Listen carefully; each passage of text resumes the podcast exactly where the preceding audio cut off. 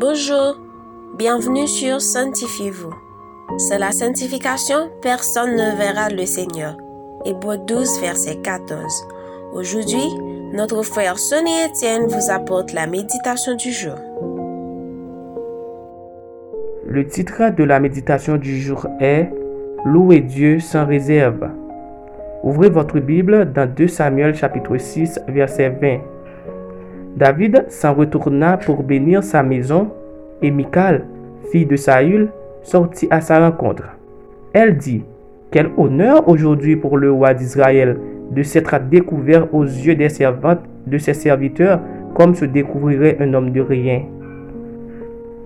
Après que l'Éternel eut donné la royauté à David et lui a délivré de ses ennemis, David ne voulait pas rester indifférent devant la grandeur de Dieu pour ne pas le célébrer. Ainsi, il transporta l'arche de l'alliance de Dieu à Jérusalem et dansa de toutes ses forces devant l'Éternel pour tous ses bienfaits envers lui. Michal, sa femme, qui était la fille de Saül, de son côté ne comprenait pas l'allégresse de David, car elle a grandi dans la royauté. Au lieu de joindre David dans son action de grâce, elle le méprisa en disant Quel honneur pour un roi d'être découvert comme un homme de rien. David connaît son parcours avec Dieu, car lui, il était un berger qui n'était pas digne et capable d'être roi. Mais Dieu, dans sa souveraineté, l'a choisi et l'a mis au large. C'est sa façon d'agir.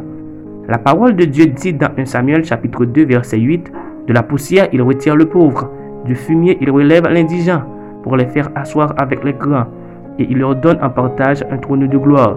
C'est pour cela que le mépris et le dégoût de Mika n'avaient aucun effet sur David, car il savait d'où Dieu l'avait pris, et il avait toute sa raison de le glorifier de cette manière, en présence de tout le monde. Bien souvent, quand nous nous trouvons parmi des gens, nous nous sentons timides de louer Dieu avec liberté, parce que nous avons peur de ce qu'ils peuvent dire ou penser. Bien-aimés, devant les merveilles et la grandeur de Dieu, nous ne devons pas avoir peur ou honte des regards des hommes. Au contraire, nous devons louer l'Éternel sans réserve, car il est le seul qui a la capacité de nous relever devant les hommes.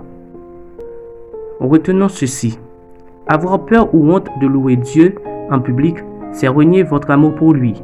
Le regard ou la présence des gens ne doit pas nous intimider d'adorer Dieu, mais cela doit être un booster pour évangéliser en témoignant l'amour de Dieu pour nous, car cela peut les pousser aussi à donner leur vie à Jésus et l'adorer comme vous.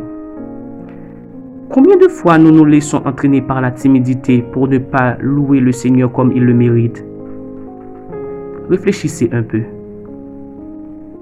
Bien-aimés, ne soyez pas honte de témoigner votre gratitude envers Dieu en l'adorant en présence des personnes autour de vous. Car le Seigneur aime quand nous sommes reconnaissants pour tous ses bienfaits envers nous. C'est un conseil. Amen. Maintenant, prions pour apprendre à louer Dieu comme il le mérite. Tendre Père céleste, nous te disons merci pour tous tes bienfaits envers nous. Pour tout ce que tu as fait pour nous, nous voulons te louer.